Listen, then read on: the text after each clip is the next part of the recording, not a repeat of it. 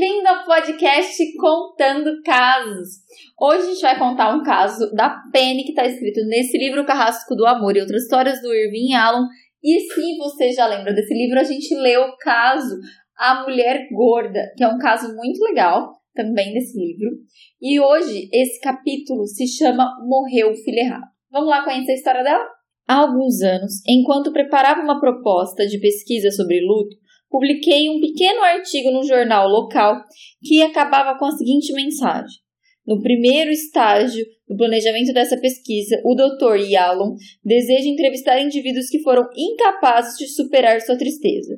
Os voluntários dispostos a serem entrevistados devem telefonar para o número 556352. Das 35 pessoas que telefonaram para marcar hora, Penny foi a primeira. Ela disse à minha secretária que tinha 38 anos de idade, era divorciada, perdera sua filha havia quatro anos e precisava ser atendida imediatamente.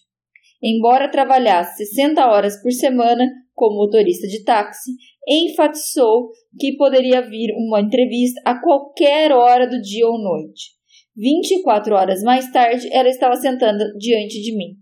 Uma mulher robusta, musculosa, envelhecida, esgotada, orgulhosa e trêmula. Via-se que ela passava por maus bocados. Tudo bem. Comece com a razão de querer vir me ver imediatamente. Minha secretária disse que você parecia desesperada. O que aconteceu? Há poucos dias eu ia para casa depois do trabalho por volta de uma da manhã e tive uma perda de consciência. Acordei e estava dirigindo do lado errado da rua e urrando como um animal ferido. Se tivesse tráfego no sentido oposto, eu não estaria aqui hoje. Foi assim que começamos. Fiquei desalentado com a imagem daquela mulher urrando, feito um animal ferido. Demorei alguns instantes para tirá-la da minha cabeça. Em seguida, comecei a fazer perguntas. A filha da Penny Crazy desenvolvera uma forma rara de leucemia quando tinha nove anos de idade e morrera quatro anos mais tarde, um dia antes do seu décimo terceiro aniversário. Durante aqueles quatro anos, Chris tentara continuar a escola e ficara de cama quase metade do tempo e hospitalizada a cada três ou quatro meses. O câncer e o tratamento foram extremamente dolorosos Durante os quatro anos da sua doença, várias sessões de quimioterapia haviam prolongado a sua vida, mas deixavam-na cada vez com menos cabelos e terrivelmente fraca. Ela se submetera a inúmeras pulsões de medula óssea e a tantas flebotomias que finalmente não havia mais veias para encontrar. Durante seu último ano de vida, os médicos haviam instalado um catéter intravenoso permanente que permitiria o acesso à sua corrente sanguínea. Sua morte, disse Penny, foi terrível. Eu não poderia imaginar quão terrível. Nesse momento, ela começou a soluçar. Fiel à minha promessa de fazer perguntas duras, pedi para que ela me contasse quão terrível fora a morte. Penny quisera que eu a fizesse começar, e por puro acaso a primeira pergunta desencadeou uma torrente de sentimentos. Chris morrera por fim de pneumonia. Seu coração e pulmões entraram em falência. Ela não conseguia respirar e no final afogou-se em seus próprios fluidos. E o pior de tudo, contou Penny entre soluços, era que não conseguia se lembrar da morte da filha. Ela apagara as horas finais dela. Só conseguia se lembrar de ter se deitado naquela noite ao lado da filha. Durante as hospitalizações de Chris, Penny dormia em uma cama arrumada ao lado do leito dela e muito mais tarde de ter sentado na cama dela, com os braços em torno da filha morta. Penny começou a falar sobre a culpa. Ela estava obcecada pela forma com que se comportara durante a morte de Chris. Não conseguia se perdoar. Sua voz se tornou mais alta, um tom mais alto recriminador. Ela parecia uma advogada de acusação, que tentava me comover com a sua negligência. Ela pode acreditar, disse ela. Eu nem sequer me lembro do quando e como fiquei sabendo que a minha Chris tinha morrido. Ela estava certa. Logo me convenceu de que estava certa e de que a culpa em relação ao seu vergonhoso comportamento era a razão de ela não conseguir deixar Chris partir. A razão pela qual sua tristeza estava congelada havia quatro anos. Eu estava determinada a prosseguir meus planos de pesquisa. Aprender o máximo possível a respeito do luto crônico, desenvolver um protocolo de entrevista estruturado. Não obstante, possivelmente, porque havia tanta terapia a ser feita, eu me surpreendi, esquecendo a pesquisa pouco a pouco e escorregando para uma atitude terapêutica. Uma vez que a culpa parecia ser o problema primário, eu decidi que pelo restante da entrevista de duas horas puderá o máximo possível saber a culpa de Penny. Culpa de quê? perguntei. Quais são as acusações? A principal acusação que ela tinha contra si mesma era de que não tivera realmente presente. Conforme disse, mergulhava em uma série de jogos e fantasia. Ela jamais se permitira acreditar que ela ia morrer. Mesmo quando o médico dissera que ela estava vivendo, quando já estava, quando já era para estar morta, que nunca ninguém se recupera dessa doença. Mesmo quando ele dissera sem rodeios, quando entrou pela última vez no hospital, que não viveria muito mais, Penny se recusara a acreditar que Chris não ficaria boa novamente. Ela ficou enfurecida quando o médico se referiu à pneumonia final como uma benção na qual ninguém deveria interferir. Nossa, quanto sofrimento! Eu quis ler bastante desse começo para vocês verem o quanto essa mulher estava sofrendo. Porque desde o começo, quando ele coloca esse anúncio, a gente vê que é uma pesquisa, ele não queria se aprofundar. Só que ela vem e fala: Olha, eu quase morri, eu quase me matei, eu tô sofrendo muito de um luto que faz quatro anos, né? E a hora que ela começa a ler as acusações, né, que é nesse momento de culpa, a gente vê que ela cuida por quatro anos dessa menina. E que agora, por ela ter esquecido, talvez de tão duro que tenha sido essa morte, porque né, ela afogou com seus fluidos, né, não poderia ser pior do que isso. Ela tá dizendo que não, que não é o suficiente, ela tinha que ter feito mais e mais e mais para essa filha. Uma coisa importante a dizer é que sim, a culpa é algo muito importante para as pessoas que estão com luto. A mesma às vezes você falar assim para ela, olha, mas você fez tudo que você poderia, a pessoa não aceita, porque sempre existe a fantasia de que talvez se você tivesse levado a um outro médico, talvez se a pessoa tivesse saído uma hora mais cedo, uma hora mais tarde, se tivesse tomado um remédio a mais, um remédio a menos, sempre existem o e se, e se a isso ou aquilo ou outro, algo tivesse feito aquela pessoa viver. E agora a gente vai entender um pouco mais dessa dor. Por acaso isso é um crime? Eu perguntei. É um crime manter esperança? Qual é a mãe que quer acreditar que sua filha tem que morrer? Penny retrucou de que não diria assim por amor a Chris, mas que se puser em primeiro lugar. Como? Ela jamais ajudara a Chris a falar sobre seus medos e sobre seus sentimentos. Como ela poderia falar sobre morrer com a mãe que continuava a fingir que isso não estava acontecendo? Consequentemente, Chrissy fora forçada a ficar sozinha com seus pensamentos. Que diferença fazia o fato dela dormir ao lado da filha? Ela, na verdade, não estava lá para ajudar Chrissy. A pior coisa que poderia acontecer a alguém é a morte solitária, mas for assim que ela deixara a filha morrer. E aqui a gente precisa falar uma coisa importante, porque as pessoas acham que a gente não falar sobre um assunto difícil faz com que a dor amenize. Isso não é verdade. Olha o que ela está se Olha o que ela está dizendo, né? Eu não ajudei minha filha a morrer. Teve um curso uma vez, eu já até falei sobre ele aqui em algum podcast, que eu fui sobre. Que eu fui no Cirilo Banei sobre doenças terminais, era exatamente isso que a gente falava. Como que a gente ajuda as pessoas a morrer. Por que isso? Qual é seu medo? Qual é a sua preocupação? Será que você gostaria de se despedir de alguém? Será que você gostaria de falar alguma outra coisa? Que medidas você gostaria que fossem feitas? Como é que você quer que seja o dia do seu velório? Como é que você quer que eu lembre de você depois? Sei que são assuntos horrorosos, mas a gente esquece. A gente nem sabe se a família tem um túmulo, se a família quer doar órgão ou não. A gente não fala sobre o assunto. E aqui a gente está falando do quanto a mãe negava a morte da filha, sendo que era um fato consumado, né? Aquilo ia acontecer, embora ou diferente de todos os esforços que ela fizesse. E eu já ouvi histórias, eu já vi isso acontecer da família muitas vezes processar o médico processar o hospital, porque querem muitas vezes que o hospital dê um jeito daquela pessoa ficar viva. Porque às vezes, quando é um momento terminal, o hospital fala: olha, pode levar para casa, né? Porque aí a pessoa tá confortável, ela pode receber os familiares, não tem tanto horário, não tem gente acordando de madrugada. Mas às vezes a família não quer, porque levar para casa é aceitar que vai morrer. Então fica no hospital, faz alguma coisa pelo amor de Deus. E como toda doença, O remédio, ela é uma droga, né? Não à toa a farmácia chama drogaria. A gente precisa entender o quanto que o remédio vai ajudar, o quanto ainda existe algo a ser feito, o quanto que talvez dar um remédio vai fazer a pessoa ficar mais doente, vai prejudicar mais o estado dela, né? O custo-benefício de todo esse tratamento. E eu acho que ela não falou disso na fantasia de que isso preservaria a filha dela.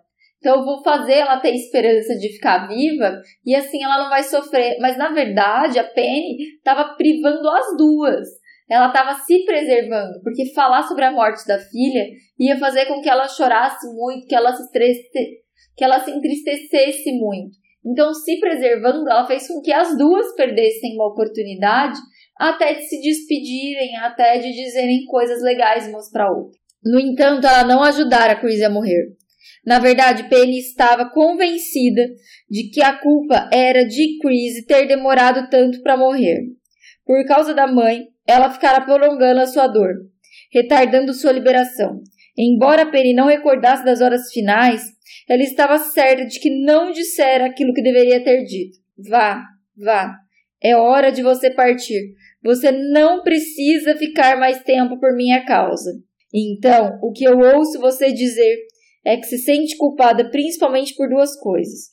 Primeiro, porque não ajudou Chris a falar sobre a morte. E segundo, porque você não a deixou partir logo. Isso é uma coisa muito importante. Acho que algumas religiões, até o espiritismo, falam muito sobre isso, né? Que a gente tem que deixar o espírito embora para ele descansar em paz. Sendo verdade ou não, isso ajuda, porque a gente está dizendo que você precisa poder deixar que a pessoa morra, parar de alimentar uma esperança que é falsa, parar de criar fantasias. Né? Deixar morrer, na verdade, é botar o pé na realidade. Por que, que a gente vai dar um futuro para o outro, uma esperança de um futuro, se ela não existe? Uma vez uma amiga me disse assim, que eu tinha que rezar e que eu tinha que torcer, eu tinha que fazer tudo para o meu avô ficar vivo. Porque ela estava fazendo isso por uma avó que tinha quase 100 anos. Gente, mas eu quero que a pessoa viva por quê? Para ela viver bem, para ela ter uma vida gostosa e feliz, ou eu quero que ela esteja viva para eu ter o prazer de ter um avô, para a Penny ter o prazer de ter uma filha. Por quê? Que qualidade de vida tem e terá essa pessoa que eu estou rezando e pensando e desejando que ela esteja viva? Quando eu digo para outra pessoa se esforce para ficar viva, porque a gente tem essa mania, né? Às vezes a pessoa tá com câncer ou tá muito doente, a gente fala: "Não se entrega, não se entrega, vai, vai, se esforça". Mas às vezes a gente está dizendo para uma pessoa que ela precisa ficar forte, alguém que não vai fazer nenhuma diferença. Claro que a gente tem que ajudar ela se é possível, se ela vai ter uma qualidade de vida, se aquilo vai fazer sentido para ela. Às vezes não faz. Eu sei que parece horrível dizer isso, mas infelizmente a gente não tem como salvar todo mundo. Como memorial a Chris, Penny mantinha o quarto dela sem nenhuma mudança com todas as roupas, objetos em seus lugares habituais. Até mesmo a última lição de casa não terminada estava sobre a escrivaninha. Apenas uma coisa fora mudada. Penny levara a cama de Chris para o seu próprio quarto e dormia nela todas as noites. Mais tarde, depois de entrevistar outros pais enlutados, eu descobri que esse comportamento era comum. Mas naquele momento, em minha ingenuidade, eu considerei excessivo, não natural, o que tinha que ser corrigido. E é bem comum, sim, tanto deixar o quarto, como deixar alguns objetos, ou escolher um objeto de apego e de memória, como se isso fizesse a pessoa estar viva, né? A memória dela intacta. De que modo você agora lida com a sua culpa, se agarrando a Chris e sem prosseguir com a sua própria vida? Eu simplesmente não consigo esquecê-la. Não é uma coisa que você possa desligar, você sabe. Deixá-la partir não é o mesmo que esquecê-la. E ninguém está pedindo para você desligar o interruptor. Eu agora estava convencido de que era importante responder imediatamente a Penny. Quando você exibia firmeza, ela se operava mais prontamente. Esquecer Chris é como dizer que eu jamais amei é como dizer que seu amor à sua filha é simplesmente algo temporário. É algo que desaparece gradualmente. Eu não vou esquecê-la. Não vai esquecê-la? Bem, isso é diferente de ser solicitada a desligar o interruptor. Ela ignorar a minha distinção entre esquecer e deixar partir. Agora eu preciso dizer duas coisas importantes. Primeiro ressaltar isso que ele disse para ela, né? Deixar ela ir embora não é esquecê-la. Deixar a memória dela menor não quer dizer que você nunca amou, não quer dizer que essa pessoa não é importante. Mas de que agora ela morreu, acabou, ela não tá mais aqui todo dia. Ela precisa seguir a vida dela e você precisa seguir a sua. Isso é uma distinção importante. Agora eu vou falar de uma frase do Freud quando ele explica o que é melancolia. E ele fala: é a sombra do objeto que recai sobre o ego. E as pessoas falam assim: do que você está falando? Então vamos pensar que essa aqui sou eu, essa aqui é a minha personalidade, esse aqui é o meu ego, esse aqui é as minhas memórias. Aquela pessoa tem as memórias dela, tem a vida dela. A gente tem ela internalizada, né? Mas ela ocupa um espacinho, um objeto interno. Agora já botei Melanie Klein no meio da brincadeira.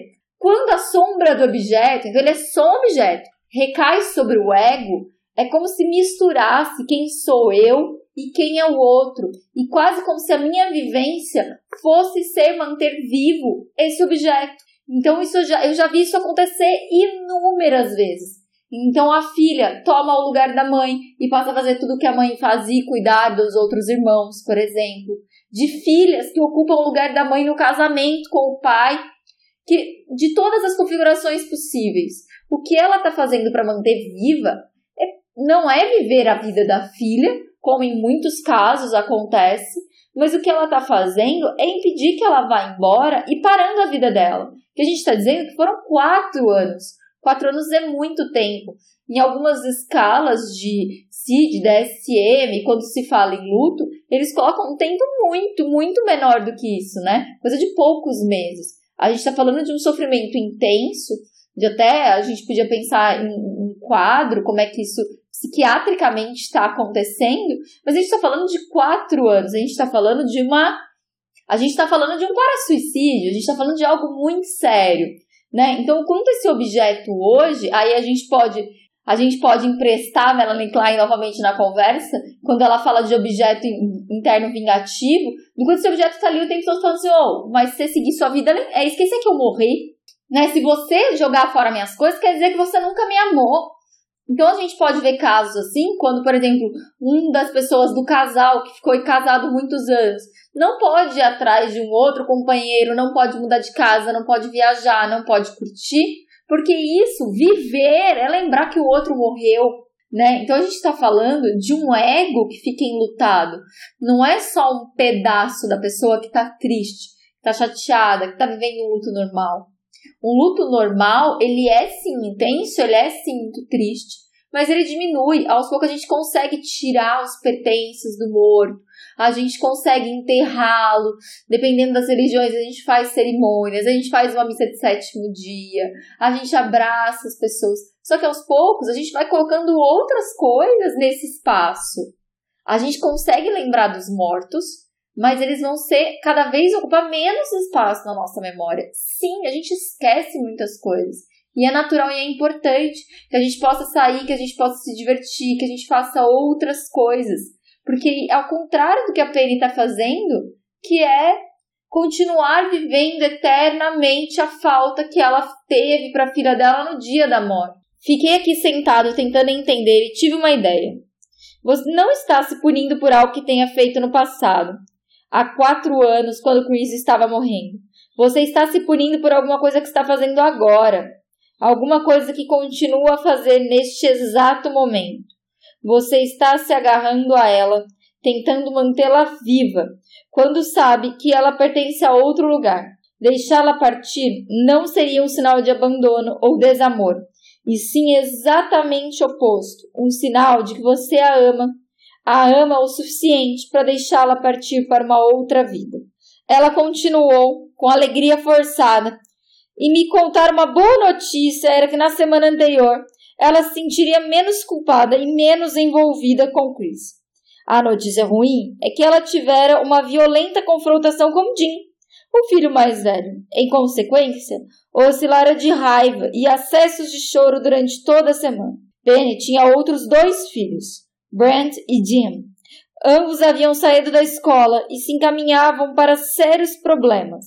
Brent tinha 16 anos e estava em uma casa de detenção juvenil por ter participado de um roubo. Jim, 19 anos, usava drogas intensamente. A atual briga começara no dia seguinte à nossa sessão, quando Penny ficara sabendo que Jim, nos últimos três meses, não pagara sua parte no lote do cemitério. Lote no cemitério? Eu deveria ter entendido mal. E pedi para que ela repetisse. Ela dissera lote no cemitério. Era exatamente o que ela tinha dito. Havia cerca de cinco anos, quando Chris ainda estava vivo, mas cada vez mais enfraquecida, Penny assinara um contrato que envolvia um lote dispendioso no cemitério. Um lote grande o suficiente, ela salientara. Como se isso tornasse as coisas evidentes, para manter a família toda junta, todos os membros da família. Penny, seu marido, seus filhos concordaram, depois de imensa pressão por parte dela, em contribuir em uma parte com os custos do pagamento que foram feitos durante sete anos. Todavia, apesar de suas promessas, a carga financeira total do lote estava caindo sobre seus ombros. Jeff partira havia dois anos e não quisera mais ter nada a ver com ela, vivo ou morto. Seu filho mais jovem, agora encarcerado, via-se obviamente incapaz de cumprir com a sua parte. Ele contribuíra anteriormente com a pequena parcela do pagamento recebido pelo trabalho que fazia na escola. E que agora ele descobriu que Jim estava mentindo para ela e que não estava fazendo seus pagamentos. Eu estava prestes a comentar sobre a bizarra expectativa de que esses dois jovens, que evidentemente já estavam tendo problemas com a empreentrada do crescimento, tivessem que pagar por seu lote funerário, quando Penny continuou sua narrativa angustiante dos eventos da fim de semana. Ah, ele não vai comentar, mas eu vou. Bizarríssimo, bizarrérrimo, super bizarro. Olha a expectativa dela e o quanto a morte não estava sendo elaborada. Porque ela está dizendo para um menino, né? Porque hoje ele tem, o mais velho tem 19, né? Então, se foi 5 anos antes, algo assim, é. Então, a gente está dizendo de um menino que tinha 14 anos e ela falando: paga aí seu lote no cemitério. Você acha que o menino de 14 anos pensa sobre a sua morte? E você? Você tem lote no cemitério? Você sabe onde você vai morrer, seu caixão, tudo? Por que alguém de 14 anos tinha que pensar sobre isso? E aqui a gente tem uma, um outro motivo, né? Ela se separou nesses anos. Não deu para esse cara ficar casado com uma mulher que tá meio viva, meio morta, que tá abraçada na filha morta. Isso é um dado importante. E a gente tem um outro dado de que até então ela não tinha falado desses filhos, e que são dois filhos com grandes problemas de comportamento. A noite anterior à briga com Jim, dois homens visivelmente traficantes de droga bateram na porta perguntando por ele. Quando Penny falou que ele não estava em casa, um deles ordenou que ela dissesse a ele que pagasse as dívidas e que esquecesse a possibilidade de voltar para casa. Não haveria mais casa para onde voltar. Bom, não existia mais nada, disse Penny mais importante para ela do que sua casa. Depois que o pai morrera, quando ela tinha oito anos de idade, a mãe se mudara com ela e as irmãs para um apartamento para outro, no mínimo umas 20 vezes, frequentemente ficando em cada um deles por apenas dois ou três meses, até, até, até serem despejadas por não pagarem o aluguel. Ela fizera um voto na época de que um dia teria um verdadeiro lar para sua família. Um voto que ela trabalhava furiosamente para cumprir. Os pagamentos da hipoteca mensal eram altos, e depois que Jeff partira, ela tivera que suportar toda sozinha. Apesar de trabalhar durante muitas horas, ela quase não dava conta. Assim, os dois homens tinham dito a coisa errada. Depois que eles foram embora, ela ficou atordoada por alguns minutos. Em seguida, amaldiçoou Jim por usar seu dinheiro em drogas em vez de pagar o lote. E aí a gente tá vendo que, na verdade, ela não quer uma casa só para morar, né? Pra família estar tá junto, ela quer um lote no cemitério. Ela, dinheiro para ela é uma questão muito significativa, né? Olha o quanto que dinheiro foi um problema, né? E esses irmãos não arcarem com uma dívida para ela é um completo absurdo. Seus filhos sempre haviam sido difíceis? Nasceram difíceis? O que acontecerá na vida deles que poderia tê-los empurrado para a escolha que fizeram? O que eles experienciaram enquanto Chris estava morrendo? Alguém, alguém havia falado com eles a respeito de morte? Como eles se sentiram para comprar um lote funerário? Um lote próximo ao de Chris? O que eles sentiram pelo abandono do pai? Penny não gostou das minhas perguntas. A princípio, elas a princípio elas a surpreenderam, depois a irritaram. Depois ela começou a perceber que jamais considerara o que acontecera na família do ponto de vista dos filhos, nem do marido. ela nunca tivera um relacionamento positivo com o homem e era possível que seus filhos tivessem pagado um preço por isso.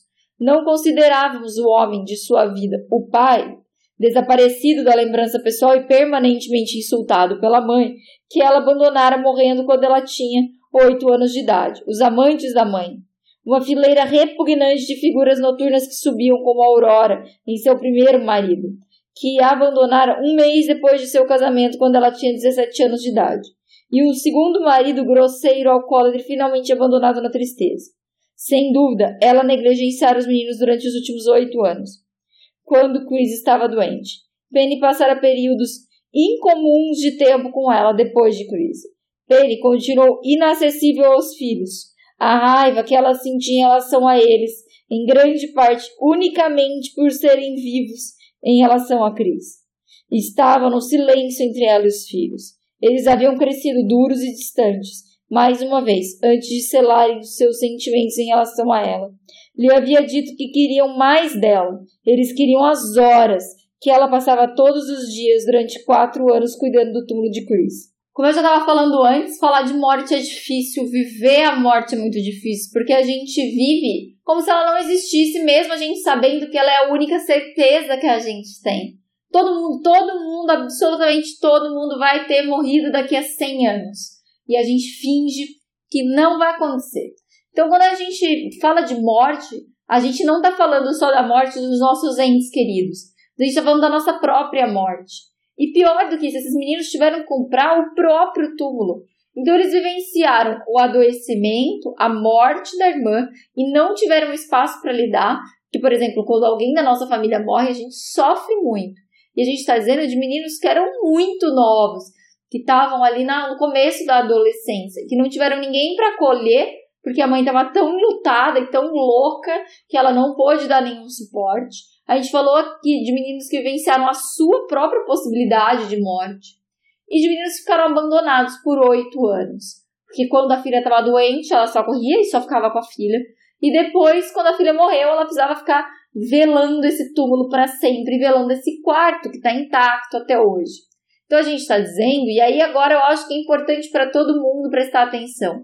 Todo mau comportamento tem uma explicação. Não existe ninguém, nenhuma criança que faz uma birra à toa, ninguém que vai sair roubando, batendo, matando alguém se não tiver um motivo. Tudo a gente precisa entender. Talvez não seja tão simples, talvez não seja o motivo que você acha válido, mas sempre está escondido alguma coisa. Desses meninos, a gente está vendo que eles têm problema com a mãe, que eles têm problema com a morte, que eles tiveram a perda do pai também, né? O pai também saiu de casa. Então, um monte de coisa está acontecendo, eles foram procurar abrigo em outros lugares.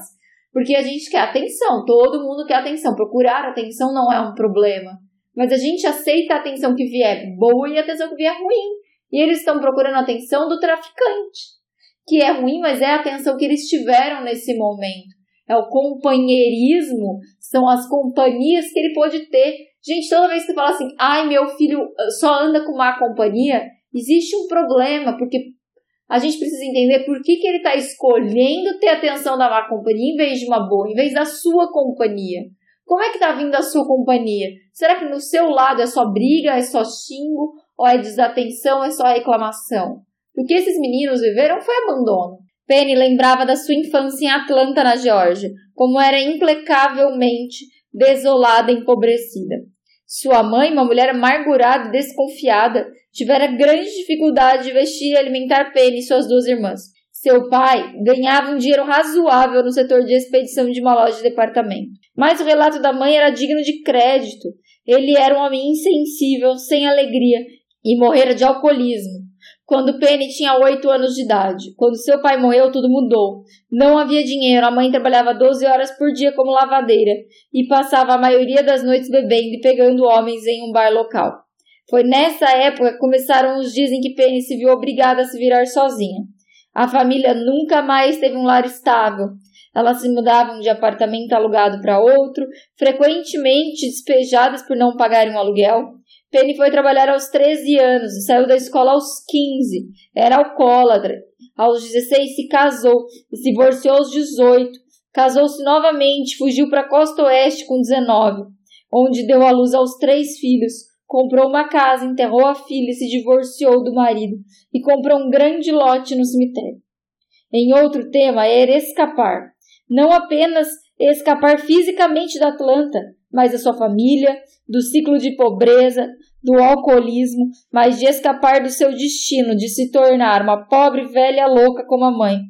Sendo que Penny recentemente ficara sabendo que sua mãe tivera várias hospitalizações psiquiátricas nos últimos anos. Escapar do destino, do destino de classe social, do seu destino pessoal de pobre velha louca. Era uma motivação maior na vida de Penny. Ela procura minha ajuda para não ficar louca. Ela podia cuidar disso de não ser pobre. Na verdade, era imposto.